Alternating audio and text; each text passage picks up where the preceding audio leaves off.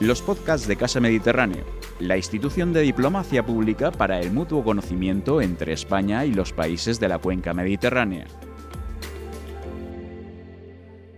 Buenas tardes a todos los que nos escuchan, todos y todas las que nos, quienes nos escuchan, por su amabilidad una vez más de conectar con esta serie de historias del Mediterráneo que llevamos ya varios meses eh, transmitiendo desde la casa. Nápoles es la protagonista de la historia de hoy. Un reino español gobernado por virreyes, pero controlado estrechamente desde la corte en Madrid. Sin embargo, la cultura y el mecenazgo de la corte virreinal fueron fundamentales para el anclaje en el reino de la lealtad a la corona española. Y para transitar por esa historia del Mediterráneo tenemos el privilegio de contar hoy con Isabel Alonso Muñumer, licenciada en Geografía, e Historia y doctora en Historia Moderna por la Universidad Complutense, profesora titular de Historia Moderna en la Universidad Rey Juan Carlos de Madrid, cuyos estudios se han centrado en la Nápoles del siglo XVII, las relaciones entre política y cultura en el barroco y la cultura cortesana virreinal.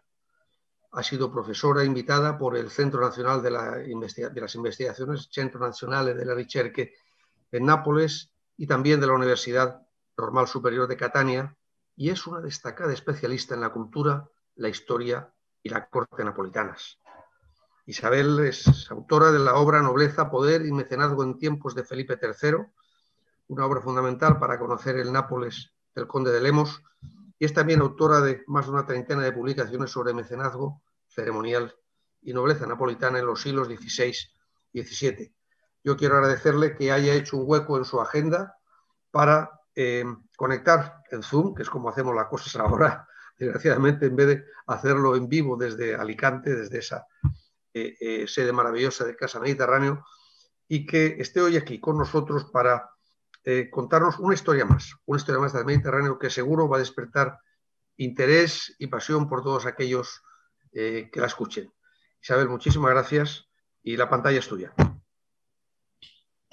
Muchas gracias, eh, Damaso, por la gentil invitación para dar esta conferencia en este marco de la, Casa Mediterráneo. Bueno, mi intervención va a constar de dos eh, partes. Una, querría introducir un poco el tema explicando cuestiones de historia, de corte y monarquía, la inserción de Nápoles en la monarquía de España. Y en segundo lugar, hablaré de cultura y mecenazgo en la Nápoles española ofreciendo tres ejemplos fundamentales de virreyes a principios, mediados y a finales de siglo. Bien, desde los años 70 del siglo XX ha se ha ido produciendo una renovación historiográfica en torno a los estudios de la Italia española. ¿Qué es la Italia española? Pues justamente esos territorios italianos, Milán, Nápoles, Sicilia y Cerdeña, que estaban gobernados por la monarquía de España de los siglos XVI y XVII. Los estudios de Croce y de posteriormente de Rosario Villari, Giuseppe Galasso, Luigi de Rosa y otros como los de Luis Ribot o Carlos Hernando, eh, también eh, Muto o Aurelio Musi son ya un referente en ese, en ese sentido. Especialmente Galasso explicaba en un libro famoso, A la periferia del impero, que desde el punto de vista jurídico la relación entre Nápoles y España era la de una unión personal bajo un mismo soberano. Y es que la monarquía de España, como una monarquía plural y poliédrica, ha sido objeto de estudio privilegiado para los historiadores. Y muchos se han preguntado cómo era posible ese gobierno de territorios tan diversos y cómo pudo durar tanto tiempo. En este marco de reflexión es cuando cobró auge los estudios sobre los territorios italianos que habían estado empañados por una construcción nacionalista italiana del siglo XIX, donde los tópicos del mal gobierno español delinearon una imagen estereotipada y eclipsó o ocultó las redes eh, culturales y de intereses, redes familiares, cortesanas, económicas, de numerosos grupos en Italia que se insertaban en la corona. La imagen, por tanto, que, prevaleció durante mucho tiempo era que esta presencia española en los siglos del virreinato eh, pues, eh, había sido muy negativa, hasta los estudios eh, de Croce, que fue el primero que afirmó que había que mirar hacia Nápoles con otros ojos. Y por lo tanto se sucedieron los estudios de los autores citados. También inicialmente Rosario Villari, como otros, intentaban explicar sobre todo cuestiones en torno a la revuelta de Nápoles que se había producido en 1647. Pero él también explicó que no solo esa revuelta se había producido por el mal gobierno español, sino también por las cuestiones de la política interna del reino de Nápoles. Por, lo tanto, esa imagen de Masaniello, que era un piscibéndolo napolitano que se había rebelado contra la Gabela de la Fruta y que se había convertido en un héroe eh, decimonónico, en un héroe romántico que había luchado contra la opresión española, ahora aparecía ya la interpretación eh, de, forma, de forma diferente con estas connotaciones de Villari. En otro orden de cosas, el concepto de poder ha ido cambiando y ahora cobra interés el estudio de la corte y las cortes. La monarquía también ha sido estudiada como una monarquía de las cortes. Y es que este poder de la monarquía se perfila eh, eh, se, perfila como un soft power, que dicen los ingleses. ¿Y qué es esto? Pues que esos diversos territorios estaban unidos no solo por una administración eficaz, sino también por otros recursos eh, simbólicos, rituales, ceremoniales, por fiestas, es decir, por diferentes elementos o aspectos culturales. También se comprenden las medidas de gobierno, pero no desde una forma abstracta, sino que se interpretan dentro del ámbito de las redes clientelares, de la lucha faccional y de los intereses recíprocos. Esta diversidad de individuos y familias italianas y españolas formó redes de contacto que buscaban la promoción y nuevas salidas de ascenso y bonanza económica. Eh, entre ellos no solo la nobleza, sino también arquitectos, ingenieros, artistas, escritores que estaban bajo el patrocinio de los nobles eh, y de los virreyes, y estos últimos fueron eh, grandes y activos coleccionistas y promotores de la cultura, claro que siempre desde diferentes ópticas, según su gusto, su inclinación o las circunstancias. La corte de Nápoles se convirtió de esta forma en un centro de intercambio cultural, mientras los virreyes eh, utilizaban la cultura con diferentes fines, esencialmente para representar o para hacer visible al rey en el reino o para enaltecer su gobierno y su linaje. Con todo esto, hoy en día el estudio de la Italia española también es importante desde la historia del arte, con, eh, bueno, y, resulta de interés también para muchos autores, con los estudios eh, pioneros eh, que veremos más tarde, pero sobre todo los estudios ahora se centran o tiene mayor interés el ceremonial, la representación del poder, el coleccionismo, la cultura política. Bien, además, como, como, como hiciera ya Croce un artículo conocido que se titula Una passeggiata per la Napoli española, los historiadores actuales también buscamos la huella italiana en Madrid, en las calles, en las iglesias, en las colecciones. Y también hay que tener en cuenta que los nobles italianos pudieron entrar al servicio de la monarquía y tenían intereses recíprocos, podían eh, ser condecorados con el toisón de oro, eh, podían actuar eh, bajo el cargo de los virreinatos, podía insertarse también como nobleza translocal al servicio de la corona. Por lo tanto, también ellos tenían intereses en la monarquía Mientras también eh, los virreyes en Nápoles hacían acopio de colecciones pictóricas, enviaban eh, cuadros para la decoración de los reales sitios. Eh, traían también a España estos virreyes españoles a arquitectos o pintores o escritores italianos que entraban en relación también con los españoles y que podían prestar sus servicios en la corte. Por lo tanto, digamos que todo ello configuraría un trasiego de personas, ¿no? de objetos, vinculados de alguna manera a Italia y a eso pues nos vamos a, vamos a intentar explicar un poco más de esa relación italo-española, concretamente entre Madrid y Nápoles en estos siglos del XVI y XVII, gracias a esta fantástica iniciativa de Casa Mediterránea y, por supuesto, eh, gracias a Damaso del Área.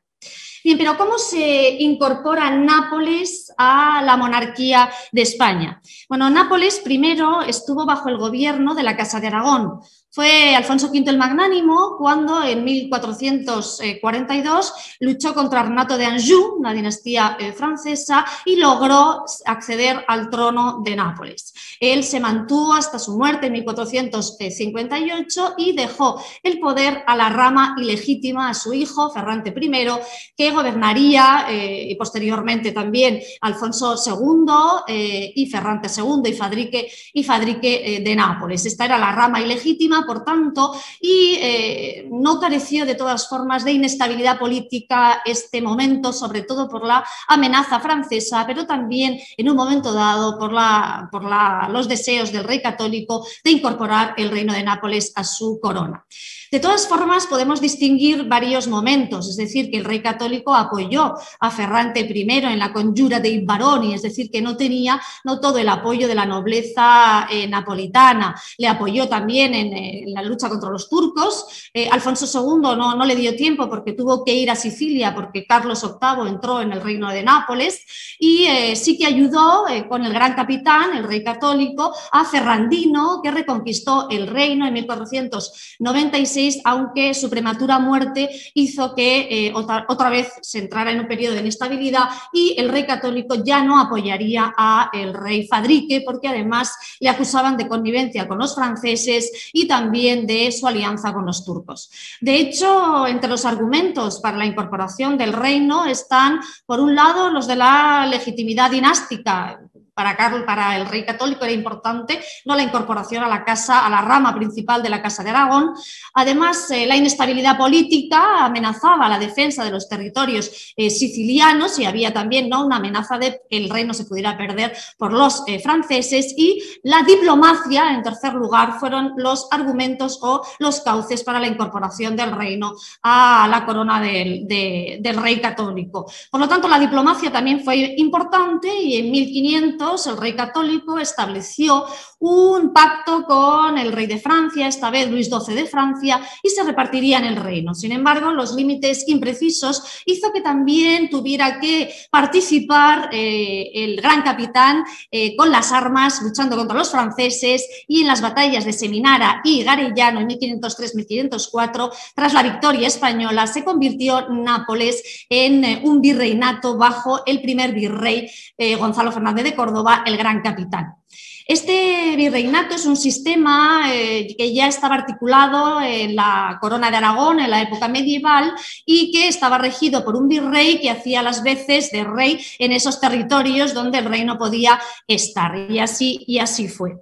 De todas formas, también hubo alguna complejidad eh, porque la diplomacia también tuvo que desplegarse después de la muerte de la reina católica en 1504 y cuando Felipe el Hermoso estaba maniobrando con Luis XII de Francia. El rey católico finalmente suscribió un tratado en 1505 con el rey de Francia, se prometió el matrimonio con la sobrina del rey francés, Germana de Foix, con el rey católico, y a partir de ahí se incorporaría eh, la corona eh, a, la corona de Aragón y al rey católico, a la herencia del rey católico, y luego recaería como herencia en Carlos, eh, en Carlos, en Carlos V.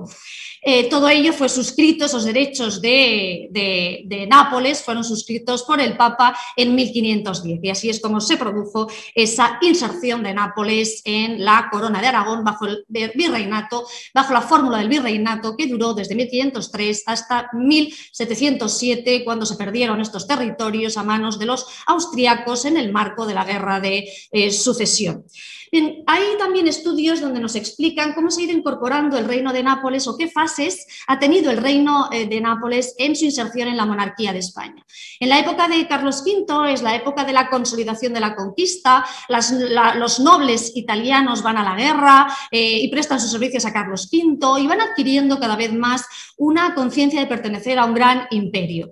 Eh, hay algunas amenazas, por ejemplo, de los franceses de Lautrec, pero son superadas y por lo tanto es el periodo, como digo, de consolidación de la conquista. En la época de Felipe II también se las instrucciones, es decir, la forma de gobierno, los objetivos del gobierno napolitano, aunque aunque el reino también reclama ¿no? mayores efectivos para la defensa del reino, mientras Felipe II ejerce el control sobre el territorio. Y en la última fase sería la época de Felipe III, donde más allá de una imagen general de una crisis, habría que establecer varios momentos. El primero, con la creación de la corte festiva, a mediados de la centuria, con la revuelta de Masaniello en 1647, que marca un antes y un después, y luego después de unas eh, décadas de eh, dificultades económicas, de empeños en la guerra, habría una recuperación en los años 80 eh, y un esplendor cultural, y de hecho son los estudios de Gaetano Sabatini, Nápoles se mantuvo ¿no? como fuerza activa de recursos y hombres para la monarquía hasta el siglo, hasta el siglo XVIII.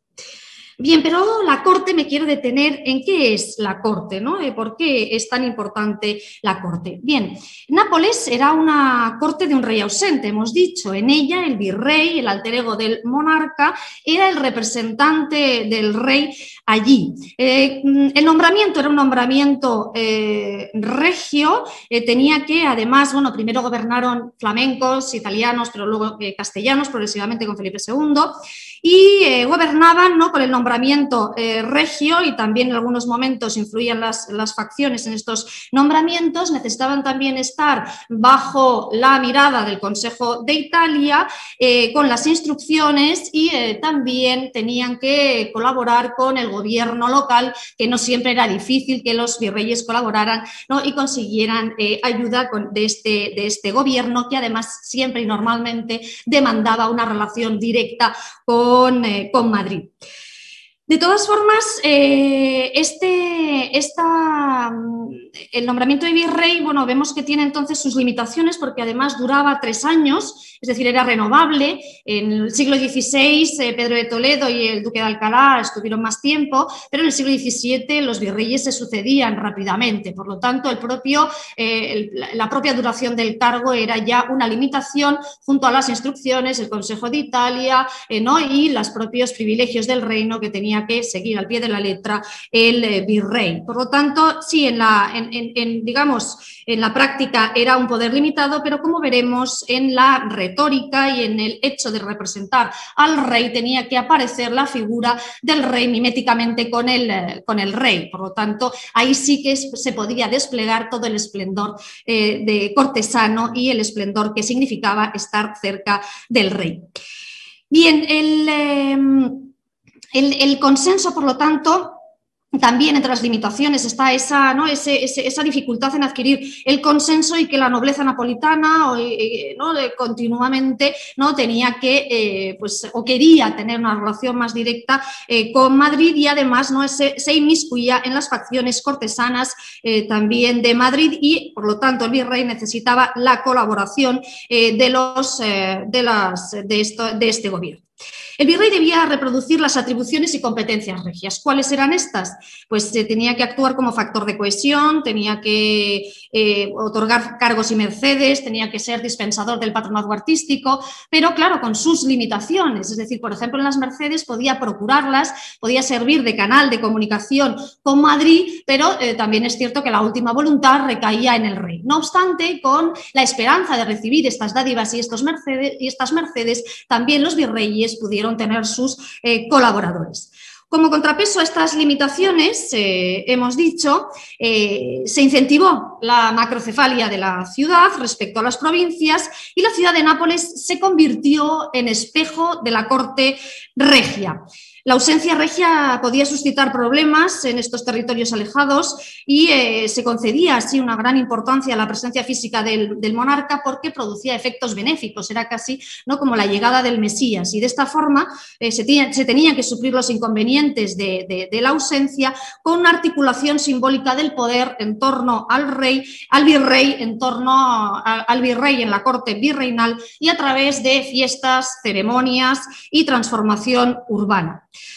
De hecho, los virreyes eran partícipes de fiestas y devociones locales, ¿no? atendían a las fiestas de San Gennaro, que eran, estaban arraigadas en Nápoles, o de San Juan Bautista, y esto permitía que el virrey ocupara un lugar central y bajo palio, que se involucrara en, las, eh, en las fiestas locales y que también participaran artistas en la elaboración de los programas iconográficos, proyectando no solo la imagen de la monarquía y del virrey, sino también de otras imágenes icónicas de la ciudad, como el mítico río Sébeto o como la sirena Partenope, ¿no? haciendo las veces de un rey nacional, como era lo que se pedía ¿no? y como era la formulación eh, imaginaria en estos, que se formulaba en estos eh, territorios. Por otro lado, a través de estas cuestiones, los virreyes se convertían así en un canal cultural también de implicaciones eh, políticas y ellos también dejaron su impronta en la ciudad y a través de esta promoción artística. Todo ello está vinculado al desarrollo de la corte, del refinamiento de la corte, tal y como explicaba Baltasar de Castiglione, ¿no? y, cuando, y se produce además cuando la nobleza va dejando su función militar y va siendo cada vez más cortesana. Y todo ello evolucionaría en el siglo XVII hacia el pensamiento estoico. Por lo tanto, tenemos que circunscribirlo también en esta evolución de la vida nobiliaria y de los reyes, que en, el caso de España se fija la monarquía, eh, la, capital de la monarquía en Madrid en 1561 y eso permite desplegar eh, una, una corte y en el caso de Nápoles crear una cultura cortesana provincial. ¿Qué significa esto? Pues como dice Javier Gil Puyol, si en el territorio no se podía eh, tener la presencia del rey, por lo menos se podía reproducir ¿no? la, corte, eh, la corte del rey y todo lo que eso conllevaba con la magnificencia y la ostentación que se requería como si la presencia regia estuviera de verdad. Por lo tanto, fue frecuente que los, eh, que los virreyes adoptaran los usos y costumbres, por, por, ejemplo, en torno de la realeza, en torno a la invisibilidad. De hecho, a principios de siglo se mantuvo la idea de ese rey distante que ya había establecido Felipe II a través del ceremonial, ceremonial eh, borgoñón, aunque al ser un espacio también ¿no? Eh, virreinal se necesitaba también una mayor representación de la monarquía y del, y del virrey, es decir, que podía mantenerse la idea del virrey, eh, ¿no? del virrey oculto como el rey, pero por otro lado tenían que proliferar las imágenes de la monarquía para hacer más visible ¿no? y más cercana esa monarquía. Por otro lado, en otros momentos de dificultades, como fue la revuelta de 1647, eh, pues se hizo necesaria ¿no? la presencia del virrey en esos lugares donde había eh, tenido lugar la, revuelta, en esos lugares populares como la Piazza de Mercato. Mientras que también el conde de Castillo, por ejemplo, en la época de la peste de 1656, también aparecía como protector de la ciudad y paseaba por la ciudad a caballo ante el dolor ¿no? y siendo, haciéndose, eh, mostrando su empatía frente al dolor. Y junto a esto también fue en aumento el servicio de la Casa del Virrey. Todo ello dentro de los márgenes de esta labor de representación y de esta imagen quizá ilimitada del poder del rey, pero por otro lado con sus limitaciones a la hora del ejercicio del cargo. Porque hay que recordar que, como decían unos advertimientos de finales del siglo XVI, el virrey tenía que defender la fe, tenía que defender la justicia, pero decía que no hay que, hay rey superior, ¿no? Para que cada uno haga lo que debe y que si no hacen lo que deben los virreyes, oprimiendo los súbditos y vasallos, que se hará con ellos la demostración que conviene. Es decir, que siempre había una limitación y tenían que actuar según las directrices de Madrid. Bien, y un pequeño apunte sobre la cultura. ¿no? Eh, si ocurría esto en el ámbito, hemos visto que en el ámbito de la política había una visión negativa, también incluso algunos autores del siglo XVIII, como Napoli Signorilli, ofrecía un panorama de una gran pobreza cultural en Nápoles. Hoy sabemos que no fue así y Nápoles, desde luego, fue un centro de gran riqueza artística, literaria, eh, teatral, ¿no? y eh, gracias a ese papel activo de los virreyes. Los estudios actuales además inciden en la importancia de estos escritores, pintores, artistas en, eh, los círculos de poder, ¿no? en su faceta eh, cortesana y por otro lado pues se han eh, explicado dos cuestiones. Por un lado, las cuestiones desde, desde el punto de vista de la cultura, de la historiografía actual, los modelos de la política cultural y por otro lado el coleccionismo. Y eso es lo que vamos a ver. Entonces, los modelos culturales, ¿qué significa esto? Bueno, pues que cada virrey, según, las, según sus gustos, según su entourage, según su, ¿no? quien le circunda, según las medidas culturales y urbanísticas que lleve a cabo, ¿no? Eh, pues eh, sobre todo pues atendiendo a pues, eh, lo que haga en torno a la edición, en torno a las fiestas, las academias, la universidad, la devoción, o sea, atendiendo a esas medidas culturales podemos, y a sus gustos, su inclinación y a su entorno, podemos apreciar varios modelos. El modelo de la intelectual y de la colaboración cultural, que es el modelo de Lemos a principios de siglo, el modelo del militar, como proyecta la imagen el duque de Osuna, eh, eh, y, que utiliza la cultura con fines eh, políticos, por lo tanto es el modelo de, más laudatorio del duque de Osuna, por otro lado el modelo del político, como es el conde de Oñate, porque toda la cultura se despliega en aras a la recuperación, a la imposición del orden después de la revuelta de Masaniello y finalmente el modelo de la magnificencia barroca con el marqués del Carpio, ¿no? que actúa ya en el momento de recuperación, como he dicho, de la crisis de las décadas eh, finales del momento de Felipe IV e iniciales de Carlos II. ¿no? Entonces, en momentos de crisis también es importante dar una imagen magnificente como así fue eh, y con el marqués del Carpio, aunque había recuperación, pero eh, adoptó ese modelo de la magnificencia barroca.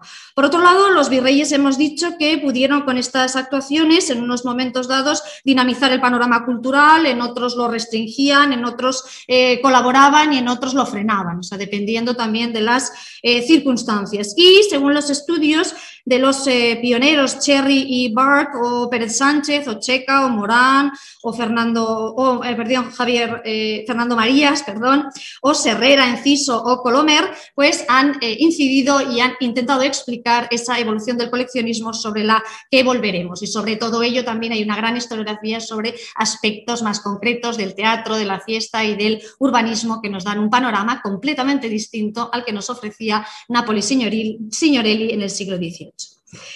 Bien, breve apunte también para el significado del coleccionismo y el mecenazgo para reyes y virreyes. Traigo a colación una apreciación de Carlos Hernando que decía que el coleccionismo y el mecenazgo de los virreyes atendía a varias necesidades a cubrir la demanda de arte de la Corte de Madrid, a involucrar a los artistas locales en la creación de la imagen regia, a la realización de obras públicas como muestra del buen gobierno, a la creación de una imagen favorable al linaje del virrey y al deleite y gusto por coleccionar propio de las costumbres regias y nobiliarias.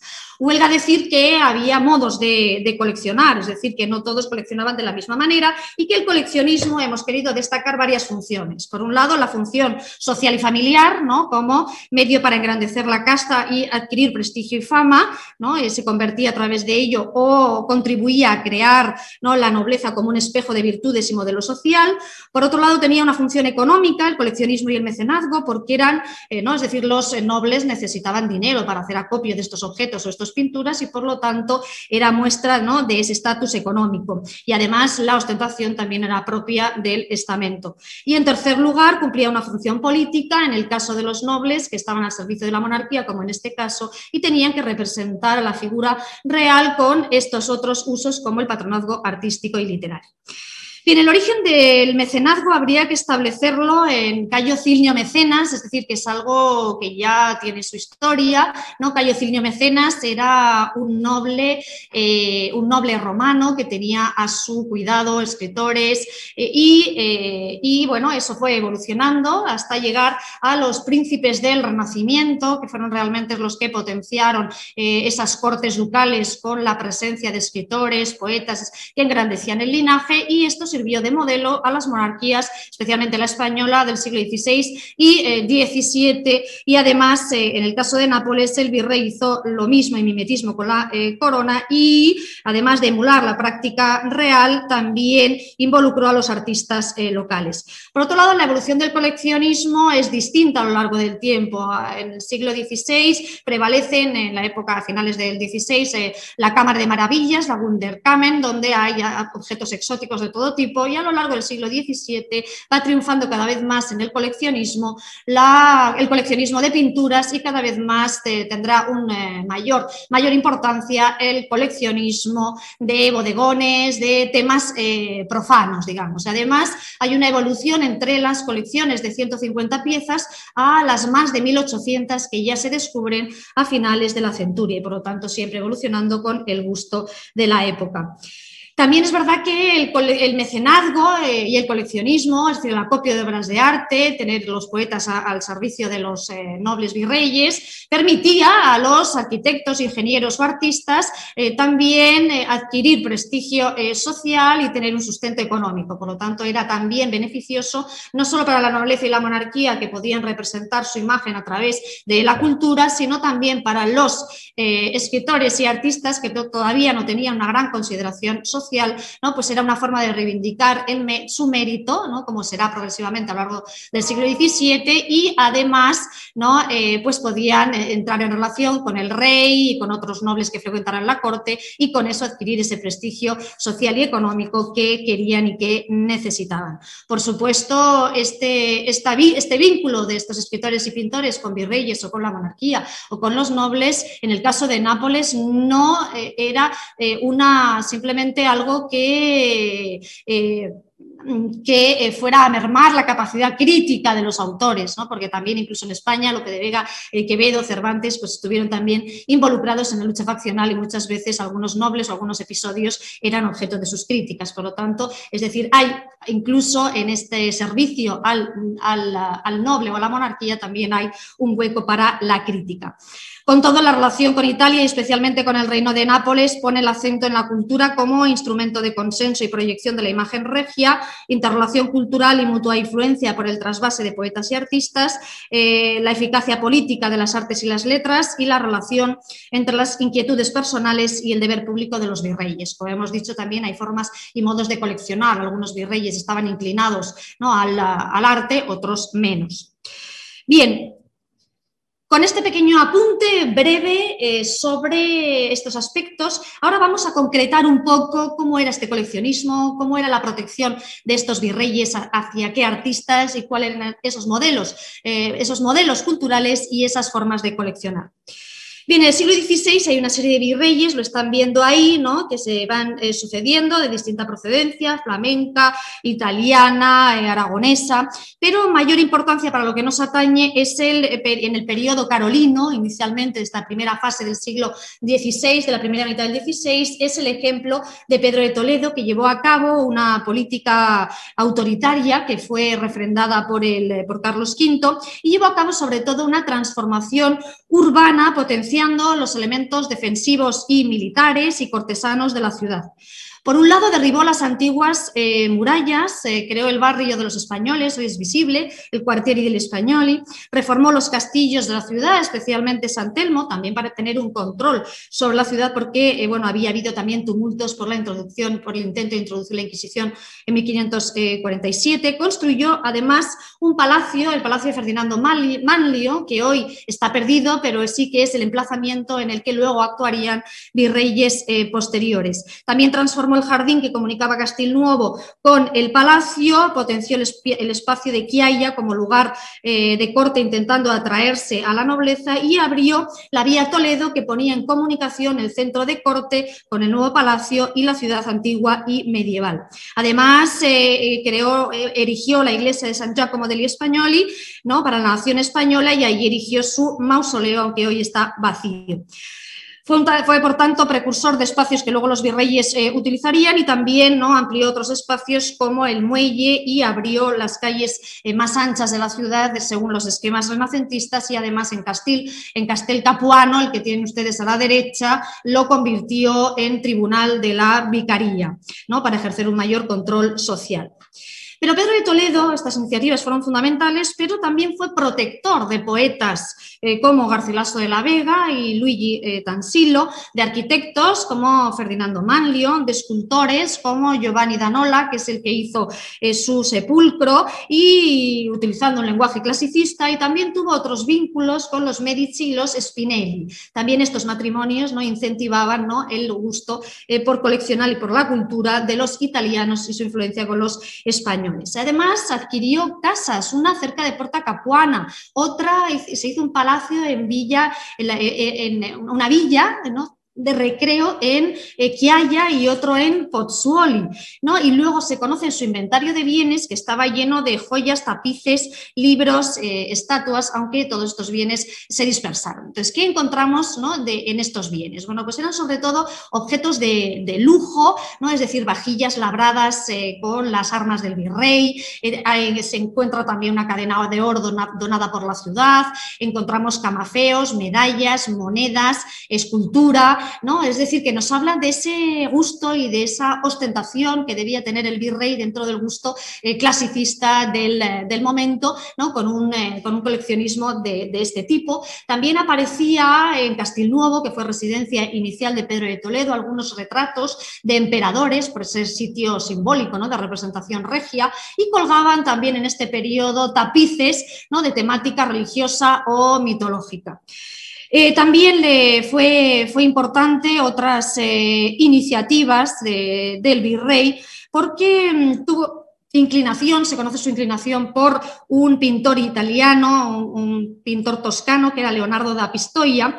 También llamó a Nápoles al famoso Giorgio Vasari y a un pintor español, Rubiales, Pedro de Rubiales, que decoró la eh, San Telmo y eh, también la capilla de Castelcapuano. Y también, bueno, pues poseía también, eh, en fin, antigüedades, medallas, todo lo que hemos explicado, y era también un gran amante de la música con la presencia en la corte de Nápoles de Francesco Canova, Canova da Milano. Además, el virrey era un gran lector, con más de, tenía más de 200 libros. Por lo tanto, lo que vemos es que en este periodo, no solo con él, sino con el resto de los virreyes, la actividad cultural ¿no? está involucrando a ingenieros, arquitectos, artistas y pintores renacentistas que colaboran con los virreyes, que transforman la ciudad y también son unas cortes, no solo eh, la del virrey, sino hay otras cortes nobiliarias en donde se lee el, cortesano de Castiglione y por lo tanto es un proceso de refinamiento de las, eh, de las eh, cortes que también está presente, como digo, en otros virreyes con especial interés en el duque de Alcalá, que era un sevillano que estuvo también 12 años en el gobierno ¿no? y que tenía también escritores a su servicio. Por ejemplo, Escipión Amirato eh, hablaba de él como un nuevo Hércules por esa potencia, esa fortaleza que tenía para luchar contra sus enemigos. O también se le asociaba al emperador romano Trajano, ¿no? que se dice que llevó las cenizas a su Sevilla natal y además eh, tuvo ¿no? a su servicio a un ingeniero y arquitecto que luego intervendría en la casa de Pilatos, creando unas logias y un jardín arqueológico ¿no? con muchas estatuas eh, antiguas. Y luego, además, este ingeniero, Tortello, también participó en, eh, estuvo al servicio de la ciudad. Y además estuvo también con otros, el duque de, Alcalá, ¿no? con otros escultores, estuvo bajo, estuvieron bajo su patrocinio como eh, Cacabelo o de Aurea. Bien, con todo, como dice Carlos Hernando, bueno, se va, creando ¿no? este mundo de, la corte virreinal, la imagen de, de, Madrid, y como dice Carlos Hernando, que es ilustrativo, cito, la ostentación se proyecta en un creciente ejercicio del mecenazgo que pretende manifestar la implicación de los virreyes en el territorio, aunque a veces generó críticas por desviarse de otros asuntos. A pesar de las críticas, los virreyes siguieron desarrollando una intensa actividad cultural que respondía a las exigencias de un modo de vida noble y cortesano, exacerbado esta vez por las responsabilidades que conllevaba representar a la persona del monarca con el decoro necesario para mantener su reputación. Con eso entramos en otro momento del mecenazgo y del coleccionismo, en la Nápoles virreinal, en el siglo XVII, y vamos a adentrarnos en los en los inicios. En esta época inicial lo que vamos a ver no es ¿no? La, influencia de la lucha faccional en los nombramientos y también la influencia del eh, válido, mientras que se va creando una cultura festiva, una corte festiva, a imagen y semejanza de lo que estaba ocurriendo en Madrid con Lerma. En esta época los lemos ocuparon el virreinato en tres ocasiones. Nos vamos a detener en el sexto conde de Lemos, que fue virrey de 1599 a 1601. Eh, su eh, mujer, la sexta condesa, era hermana de Lerma. Y también luego nos vamos a detener no en la interinidad de su hijo Francisco, sino en el gobierno del séptimo conde que estaba casado con la hija de Lerma y que fue virrey después del conde de Benavente. Nos vamos a centrar en esta familia y también en Benavente y en Osuna para ver cómo es este, este coleccionismo, este mecenazgo y los rasgos de la corte virreinal de este periodo. Bueno, los Lemos tenían, como otras familias que vamos a ver, pues eh, unos orígenes eh, antiguos, eh, habían estado, habían destacado en el servicio a la corona, en este caso habían actuado a favor de la reina católica, se habían opuesto al rey católico por la lucha por sus estados, habían conseguido el título con Enrique IV y luego habían apoyado tanto a Felipe el Hermoso como la llegada de Carlos V y por eso habían obtenido la grandeza. A lo largo del siglo XVI, muchos representantes de este linaje, bueno, algunos de ellos, el cuarto en concreto, eh, fue embajador en Roma, fue mayordomo mayor de la princesa Juana y además los lemos pudieron establecer otras alianzas, no solo con los Sandoval, sino con eh, grupos también potentes en la corte, como en aquellos momentos eran los Chinchón. El sexto conde de Lemos, que fue virrey, primero tuvo sus servicios, estuvo al servicio de Felipe II en la unión con Portugal, en el habituallamiento eh, de la empresa de Inglaterra, pero finalmente obtuvo ¿no? ese, ese preciado nombramiento como virrey de Nápoles en 1599. Ya habían participado en las exequias de Felipe II, en la llegada de Margarita, en las dobles bodas de Valencia, es decir, que se encumbraba ese linaje y este era un nombramiento ¿no? favorable a Lerma. Bien, eh, y además acapararían pues, muchos otros, eh, muchos otros, muchos otros eh, cargos. Los sextos condes llegaron a Nápoles en el momento de la revuelta de Campanella, había malestar por la carestía, había también una contestación frente a la autoridad regia eh, por la aparición de, falsos eh, sebastianes. Y el sexto conde tuvo que crear nuevas lealtades y su idea de gobierno era mantener la colaboración con las élites y también potenciar la capital y la corte con el inicio sobre todo de la construcción del nuevo Palacio Real eh, bajo las obras o confiando el proyecto a un gran arquitecto que estaría bajo la protección de esta familia, también de Benavente, pero más de los Lemos, que es Domenico Fontana, que era el ingeniero y arquitecto del reino que había trabajado en la, en la Roma eh, de Sixto, del Papa, del Papa, del Papa en Roma, y eh, tuvo una estrecha relación con los virreyes. Otro colaborador de los Sextos Condes eh, fue el escritor Giulio Cesare Capaccio, que describía a la sexta condesa, hermana de Lerma, que era una gran entendida en arquitectura, en música, en pintura y que era una gran cazadora. Era, según la descripción de Capacho, una mujer culta, con influencia e interés por la política. Este hecho también se refleja en su biblioteca, donde tenía pues, libros de política, como los emblemas de Covarrubias y otros sobre privados, ¿no? por esta afiliación con Lerma. En su biblioteca también se encuentran referencias a la estancia napolitana, con libros como El laberinto de corte de Brancalaso, Los remedios de Ischia, Los privilegios de Nápoles, una crónica de las cosas de Sicilia y Nápoles, dos libros de Domenico Fontana, también otros de fortificaciones y de música, danza y caligrafía. También en una carta dirigida a su hijo, la sexta condesa decía que la iniciativa de la construcción del Palacio Real se debía a ella y que había tenido que estar durante las obras eh, pues, eh, aguantando las incomodidades del, polvo y de las obras, pero que eh, bueno, estaba contenta porque aunque era residencia del rey, por supuesto, pero había podido albergar o podría albergar o, albergó, de hecho, tanto a su hijo Francisco como a su hijo Pedro, y eso está redactado en su carta. Bien, y además, bueno, la, condesa, por lo tanto, tenía múltiples aficiones, estaba involucrada en política, también las reformas urbanas de la ciudad, tenía relación con estos arquitectos, de hecho, Domenico Fontana le dedica uno de sus libros, eh, también era, le gustaba mucho la música y también tenía un gran interés eh, por las reliquias, eh, que además su hijo Francisco de Castro también fue embajador en Roma y por lo tanto pudo tener muchas reliquias. El sexto conde, además de, hacer las obras en el nuevo palacio, también tuvo interés en el puerto y en las fortificaciones. Eh, ojo que el reino de Nápoles era un importante enclave en el Mediterráneo y era necesaria su eh, defensa. Y sobre todo ese aspecto cortesano lo pudieron desarrollar cuando desempeñaron la embajada a Roma en 1600, ¿no? la embajada extraordinaria ¿no? para, para, para en, nombre de Felipe III, eh, con el acceso al trono de Felipe III en 1600 y allí pudieron mezclarse con toda la nobleza napolitana, pero también establecer alianzas o relación con algunos cardenales como Aldo Brandini, que también era un gran coleccionista ¿no? y que le ofreció también algunos banquetes y fiestas en ese, en ese.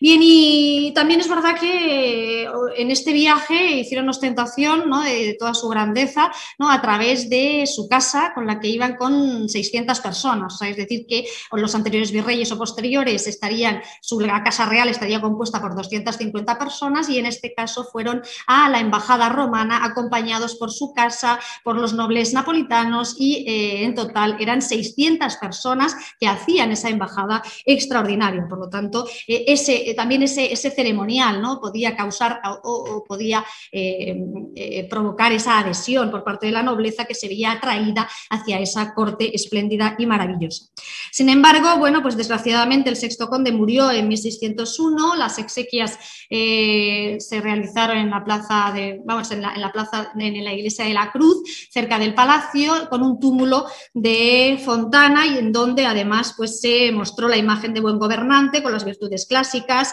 ¿no? Y se esbozó su gobierno dentro de los parámetros de la paz y la prudencia y los deseos de continuidad.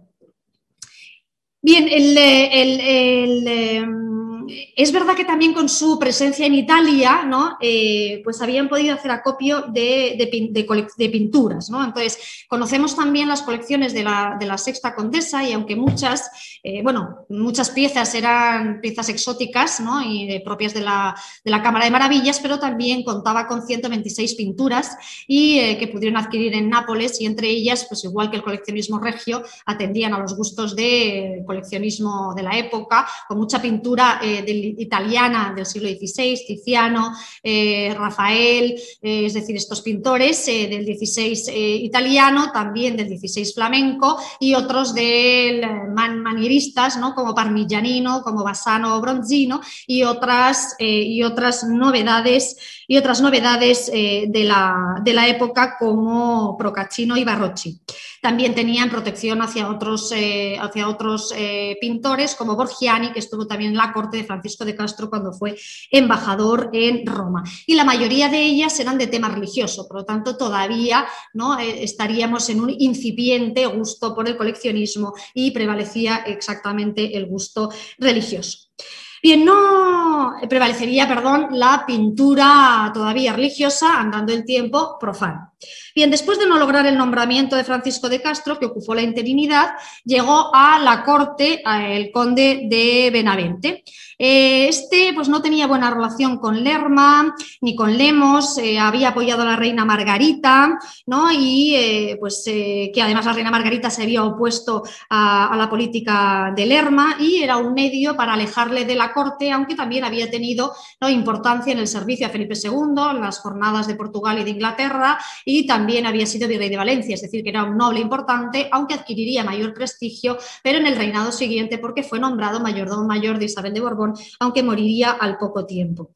Pero bueno, estaban enfrentados, no eran amigos. Eh, ya desde la época de Felipe III, durante su virreinato, en los inicios, eh, pues ya eh, recibió una relación de Felipe Gauna sobre las, dobles, sobre las bodas reales y también entabló amistad con Guillén de Castro, que le acompañó a Nápoles y también era una persona interesada en las pinturas. En Nápoles, Benavente también se estuvo en los círculos de Giulio Cesare Capaccio, de Domenico Fontana y le ayudarían sobre todo a coleccionar piezas de antigüedades que posteriormente trasladaría a España a sus residencias. Fue un momento también de importantes reformas, aunque la mayoría de estas reformas económicas y financieras estarían de la mano del séptimo conde de Lemos. La casa estaba integrada por 250 personas, también se conocen ¿no? las, eh, las, fiestas que se pudieron realizar en, en, la esplanada del Palacio, del Palacio Real y sobre todo también abrió un espacio de recreo con un paseo arbolado con diferentes pues, fuentes desde Poggio Reale hasta Puerta Capuana. Por lo tanto, se incentivaba ese mundo cortesano y de la corte de Felipe III, aunque Benavente sobre todo tuvo interés por las fortificaciones, pero también en su biblioteca aparecen muchas estampas del Palacio Real de Nápoles. Como buen aficionado a las antigüedades, también se encontraron unas estatuas en Cuma, eh, pero que fueron preservadas luego para ser utilizadas en la, eh, en la fachada de la universidad por parte del séptimo conde de Lemos y mientras él hacía copio de otras esculturas encontradas en Pozzuoli, parece que se llevó a, eh, España 200, 200 piezas eh, para construir su jardín arqueológico. ¿Quiénes fueron eh, los que estuvieron al servicio de Benavente? No solo Domenico Fontana, sino Antonio Grinone, que fue el que diseñó eh, Poggio Reale, y también eh, tuvo o ejerció su mecenazgo hacia Caravaggio. Caravaggio pintó la crucifixión de San Andrés, por el que él sentía una gran devoción, pero sobre todo apareció el conde de Benavente como el conde de Benavente como comitente en la Virgen del Rosario. ¿Cuál fue esta relación? Bueno, pues se sabe que el noble eh, prestó, le prestó, vamos, le, debió procurar eh, o facilitar el viaje del pintor tanto a Nápoles como a Roma y allí en Nápoles haría estas, eh, ¿no? estas, estas, estas obras maestras. Parece que el conde de pudo entrar en contacto con Caravaggio a través de la familia Doria y a través de la familia de Franquis y llevó a España ese martirio de San Andrés, también un lavatorio hoy perdido y un San Gennaro, mientras otras como la Virgen del Rosario o Judith y Holofernes eran vendidas antes, antes eh, de llegar a España. Por lo tanto, los intereses de Benavente en este caso eran la joyería, la arquitectura, la ingeniería, la pintura y las antigüedades. También conocemos que adquirió varias obras de clásicos italianos, Tiziano, Tintoretto, Bassano y también que bueno, pues, eh, eh, contribuyó a las obras de, la capilla del Tesoro de la Catedral o también ¿no? hizo lo propio en el Monte Pío de la Misericordia y en Santa María de la Piedad. Con el séptimo conde de Lemos, que es el que le releva, la familia, los Lemos, amplió su relación con escritores y pintores, ¿no? Y además, como aficionados a la música y al estudio, pues pudieron o pudo crear el séptimo conde de Lemos una corte eh, literaria, una corte artística casi sin precedente por la cantidad y la calidad de artistas y de pintores a su servicio. Por supuesto, continuaron con él eh, la familia Fontana, pero Domenico había muerto en 1607 y iba a estar con él Giulio Cesare eh, Fontana, con el que viajará a, Madrid y este arquitecto ingeniero participará en las obras de teatro, en la puesta en escena de algunas obras como La Gloria de Niquea, es decir, ¿no? este es el trasvase cultural debido a estos virreyes y no haría falta la introducción de la escenografía italiana por parte de Cosmelotti, sino que ya Giulio Cesare, Giulio Cesare Caraccio estaba en Nápoles. El virrey Lemos también se interesó en 1610 por una pintura, por las pinturas que llevaba eh, Caravaggio en su barca cuando murió en Porto Hércole y eh, había, hay un billete en la Secretaría de Bicheret que dice que por favor llevaran al virrey estas, estas pinturas, aunque se desconoce mm, el, paradero. También, eh, también Lemos estuvo o patrocinó a otros pintores que trabajaron en el Palacio Real, como Batistello y Corencio, y conocemos por sus inventarios que era pues, un hombre, vamos, eh,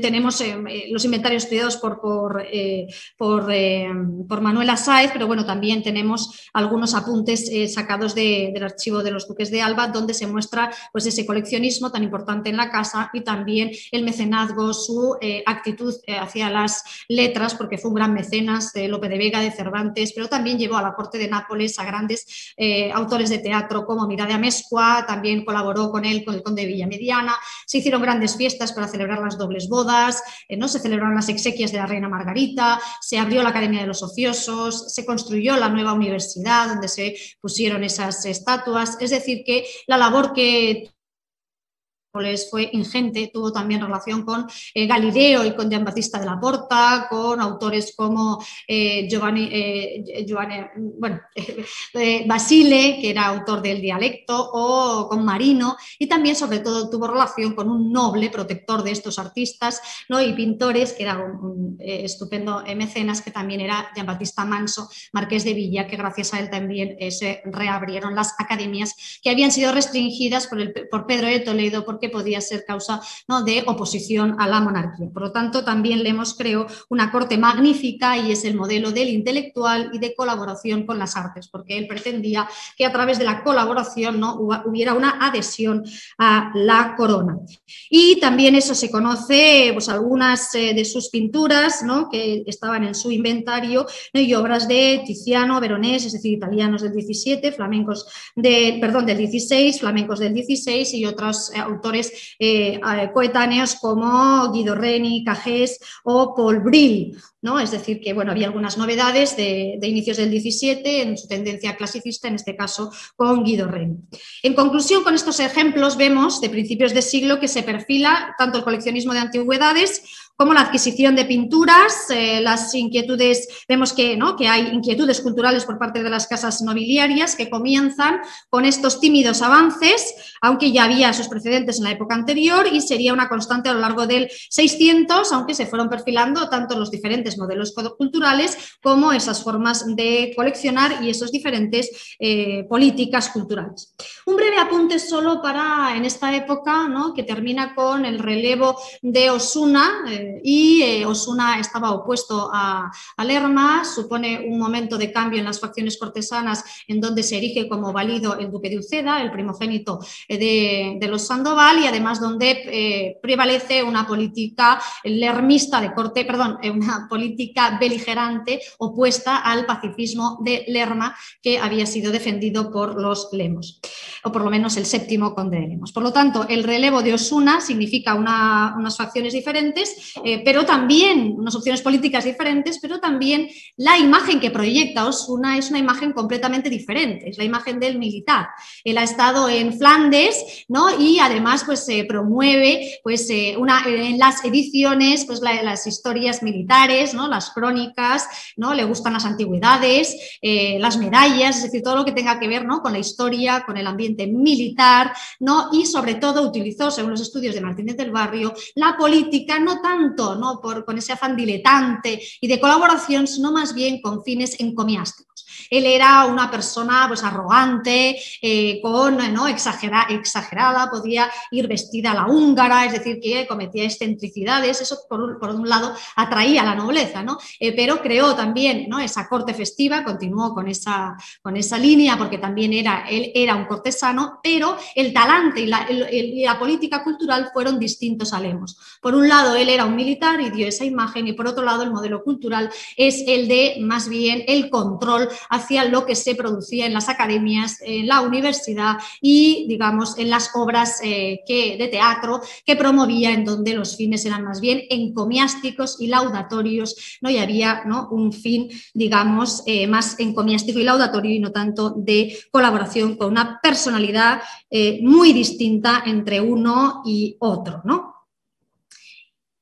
Bien, pasamos ahora entonces a otro momento importante, eh, dejando atrás eh, principios de siglo, y es mediados de siglo, ¿no? donde la influencia, si hemos visto la influencia de Lerma a principios de siglo, ahora vamos a ver la influencia de Olivares, especialmente eh, no solo con el duque de Alba, que es el que yo he querido destacar porque es un coleccionista más, bueno, muy importante, sino también con la actuación de los cuñados cuñado y yerno del conde duque de Olivares, Monterrey y Medina de las Torres.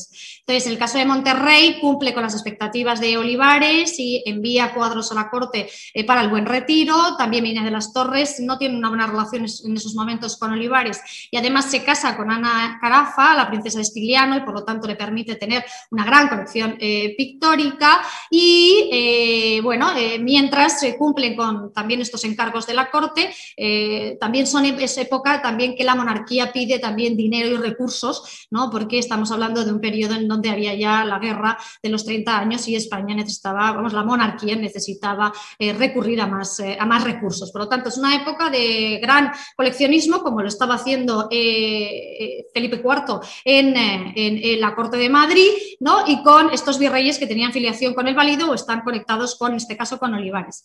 En el caso del duque de Alcalá, no, no obstante, he querido destacarlo porque es un gran coleccionista, ¿no? tiene ya otras iniciativas anteriores, su casa con, bueno, y es un periodo, ya, os digo, que es como de avance en el coleccionismo.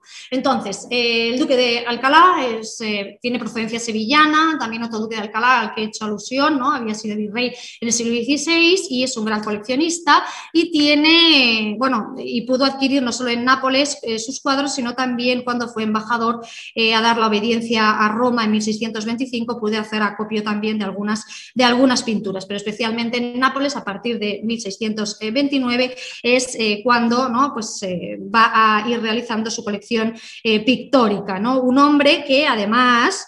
Mm, eh, que además bueno, pues, recopila su, mm, su, colección desde el círculo sevillano, perdón, desde el círculo sevillano con Velázquez, también tiene pinturas y colecciones de los eh, procedentes de, la corte, de los artistas de la corte. Eh, además hizo acopio en Roma con Rómulo Cincinnato, que es el que le, va con él en 1625 y luego también protegió a artistas italianos eh, o españoles afincados en Italia y especialmente a José, a José de Rivera y Artemisia Gentileschi y también obtuvo algunos cuadros de Caravaggio y compró obra de italianos reconocidos en el siglo XVI como Rafael, Miguel Ángel y obras de Durero.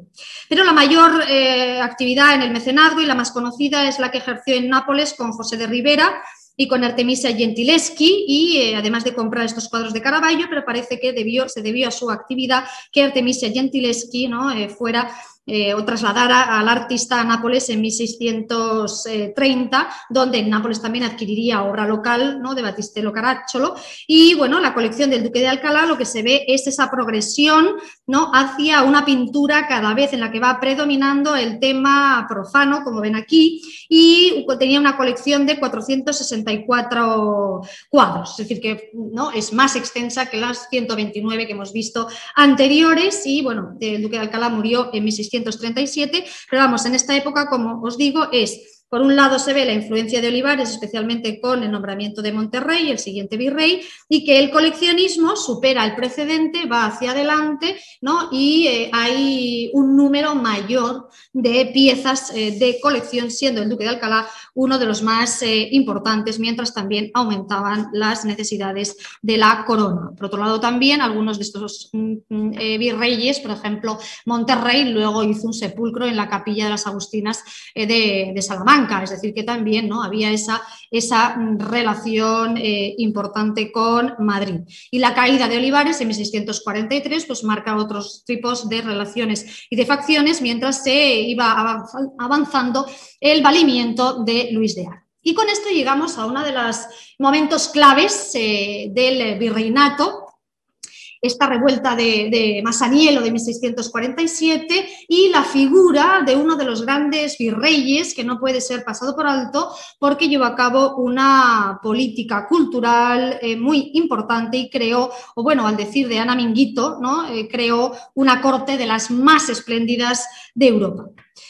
Bien, el conde de Oñate se encargó a partir de 1648 de la restauración de la, de la monarquía y dio cierta estabilidad a, la corte virreinal. Era un hombre firme y severo, también había cumplido con otros encargos de la monarquía previos y aprovechó su formación, su inteligencia para gobernar, ¿no? manteniendo el orden en esta época posconflicto. Era de carácter recto, religioso, un hombre sobrio y entre sus inquietudes estaba la política, pero también las artes y la cultura. Junto a él estuvieron algunos escritores que escribieron sus virtudes. Era importante tener escritores como Renao, o Fuidoro, o Tartaglia, o Rubino, que pudieran ¿no? expresar, delinear, componer sus cualidades éticas, sus virtudes, su capacidad política. Y también fueron fieles defensores de Oñate el poeta Gennaro Grosso, Pietro Cornelio o Capecelatro. Estos eh, atributos, bueno, o estas redes le, permitieron también ir creando una colaboración con mucha parte de la nobleza napolitana, ¿no? Y aunque era un hombre sobrio, pero seguimos en esta, en este, en esta progresión de la corte eh, festiva, de la corte virreinal y tampoco dejó de vestir con lujo, ¿no? O coleccionar eh, objetos de, decoración o mobiliario importante, ¿no? O ejercer el mecenazgo hacia importantes también escritores, ¿no? para subrayar esta, esta función de representante de la corona y eh, de distinguirse de otros poderes. Pero en el terreno cultural lo más importante inicialmente fue hacer olvidar todo vestigio de lo que había ocurrido en la revuelta y así quitó de la circulación escritos, monedas y libros de aquellos días, lo están viendo ahí, de la revuelta y lo mismo hizo con los símbolos, los momentos y los personajes que pudieran recordar a la revuelta. La política de fiestas y actos públicos también siguió esta misma consigna, eh, y bueno, en materia religiosa estuvo más abierto porque eh, se enfrentó a, Filomarino, que era más, que era, digamos, más eh, restrictivo y apoyó a los jesuitas. Pero bueno, en el, en el, en el, ámbito, en el ámbito cultural, que es lo que estamos viendo, ¿no? bueno, fue controlador, digamos, ¿no? y también mantuvo la práctica de enviar las obras de arte para la decoración del Alcázar y del Buen Retiro a través del Marqués de Asiliano, que fue designado por el virrey para esta actividad y así Nápoles ¿no? Eh, se convertía también, porque a Nápoles también llegaban piezas de otros lugares y por lo tanto ¿no? Eh, podía convertirse en un centro redistribuidor de las piezas solicitadas por Madrid. Oñate tuvo especial relación con el ingeniero Antonio Onofrio Gisolfo, con el escritor Malvezzi, con el pintor Stanzione, que es el que realizó unas, decoró la sala de Vicheré en el Palacio Real, y otros, eh, como Rivera, realizaron un retrato ecuestre del conde, aunque en este caso Rivera tenía amistad con Juan José de Austria y eso le alejó del mecenazgo de Oñate. Y eh, eh, también distinguió a otros artistas como Anielo Falcone, Andrea Bácaro, Cosimo Fanzago y otros, y sobre todo tuvo relación con Velázquez cuando viajó a Roma y Nápoles como agente del rey y le ayudó a hacer los encargos y a enviar los pedidos. Eh, otras de sus iniciativas, claro, tenía que ver con la revuelta y fue la construcción de un cuartel en Pizzo Falcone y también en el ámbito cultural restauró la universidad, abrió la Academia de los Ociosos, aunque imprimiéndoles también un sentido eh, político. Eh, también destaca su pasión por la música y el teatro con la presencia en la corte de los Fevi Armonici, que eran unos músicos actores, con el gran escenógrafo Giambattista Balbi y algunas de las obras también aludían a los sucesos de la rebelión pasada, como por ejemplo en el drama de Sorrentino eh, sobre la Partenope pacificata, o con otros en donde se aludía ¿no? al orden que había impuesto eh, Oñate frente a la rebelión. También otras representaciones en Palacio podían ser similares o se festejaba, por ejemplo, en 1652 se festejó la toma de Barcelona y bueno, luego otro, hubo otros importantes músicos como Cavalli y como Provenzale. También ¿no? Eh, otro músico importante que era Andrea Falconieri perdió su favor también por ser protegido de Juan José de Austria, rival de Oñate. Bien, y finalmente tenemos el último ejemplo, brevemente, para hacer, bueno, aquí tiene una imagen del conde de Castrillo de 1656, donde bueno, Nápoles es asolada por esa peste, por lo tanto no todos los momentos fueron de esplendor, por supuesto de graves dificultades, especialmente también después del conde de Castrillo, después de la muerte de Felipe IV en 1665, eh, ¿no? hasta los años 80, esos fueron los momentos de mayor dificultad. Sin embargo, el esplendor de la corte se volvió a recuperar con el marqués del Carpio, que fue un gran coleccionista. Solo un breve apunte, decir que su coleccionismo era mucho más del intelectual es decir, que tenía una verdadera inclinación por el arte. Bueno, también estaba involucrado, por supuesto, en las luchas eh, de facción, era el hijo de eh, Luis de Aro y, eh, bueno, tuvo rivalidad, se encargó de las obras del, Buen Retiro, de organizar las, las, obras teatrales, es decir, que era un hombre de cultura, era un hombre pues, con una gran educación y que, bueno, que, que se que se volcó, vamos, en, la cultura y que no tenía eh, buena relación en la corte con eh, Valenzuela eh, y por eso fue enviado como embajador en Roma, donde ahí también hizo acopio de pinturas y donde se educó en el gusto y más tarde en, el, ¿no? en los años 80, en el 83, aunque ya estaba en el gobierno de la monarquía Medinaceli, que era pariente suyo, pero le nombraron también como virrey de Nápoles en el 83 y eso gracias a toda esa inclinación hacia la cultura ¿no? y hacia ese refinamiento y hacia esa visión intelectual que tenía hacia la eh, pintura, pues creó también una imponente eh, corte y coleccionó además dentro de la magnificencia propia de la época, haciendo acopio de 1.800 cuadros que eran los que tenía su colección. Eh, hemos dicho que, bueno, que tenía un sentido, él, el marqués del Carpio tenía, eso era un más un intelectual, eh, pero bueno, imprimió su carácter y su personalidad a su coleccionismo, aunque era realmente algo por vocación, es decir, por un sentido estético, en un momento además donde sí que eclosiona lo que hemos dicho antes, es decir, que los pintores, arquitectos ya van teniendo conciencia ¿no? del valor que tiene su obra y por lo tanto es un momento también ¿no? de mayor autonomía de esos, eh, de esos pintores y artistas, ¿no? Eh, porque además la intelectualidad del hecho artístico, del acto de, crear, ¿no? Eh, ellos también reivindicaban como una distinción eh, social que finalmente tendrían, bueno, en el quizá en el 19, pero bueno, ahora se estaba fraguando. Por lo tanto, la imagen finalmente del marqués del Carpio era ¿no? Ese, esa persona que está realmente involucrada en, eh, el afán por el, coleccionismo, que tiene una eh, inclinación hacia la eh, cultura, que hace acopio de pinturas y que, como podemos decir que es un modelo que está a caballo entre el modelo político y el modelo del intelectual y que aquí encuentran un punto común el Marqués del Carpio y que en sus círculos se encuentran músicos como Scarlatti, poetas como Sebastiano Baldini, eruditos como el padre Bonaventura Tondi y filósofos y astrólogos como Ignacio de San Blasio o el jesuita eh, Cotínguez. ¿no? Además, bueno, pues también fomentó las academias, el teatro y la música en Palacio ¿no? y, y bueno, además de proyectar esa imagen de la corona en un momento donde ya se habían superado las dificultades. Bien, con todo y para concluir, se observa una progresión en la importancia de la cultura como instrumento social y político y como medio, unas veces, de unidad y colaboración, otras de restricción y control. Pero lo que sí parece evidente es que los nobles que fueron virreyes se convirtieron en agentes culturales expresaron de múltiples formas el esplendor regio y tuvieron oportunidad de reproducir a través de estos elementos de la cultura como el teatro, la música, la pintura y las obras públicas, toda la magia y magnificencia que otorgaba la presencia real, aunque el gobierno de Nápoles siempre fue difícil por su complejidad social y su personalidad vibrante y soñadora y en, muchas cosas, en muchos casos inaccesible. Isabel, gracias por... Bueno, nos hemos quedado sin tiempo para preguntas, se me han quedado unas cuantas preguntas en el tintero, pero, pero suele pasar. Eh, gracias por este recorrido a uña de caballo, no podía ser casi de otra manera, por dos siglos de apasionante historia de España en Nápoles, por ese reino español eh, extrapeninsular ibérico.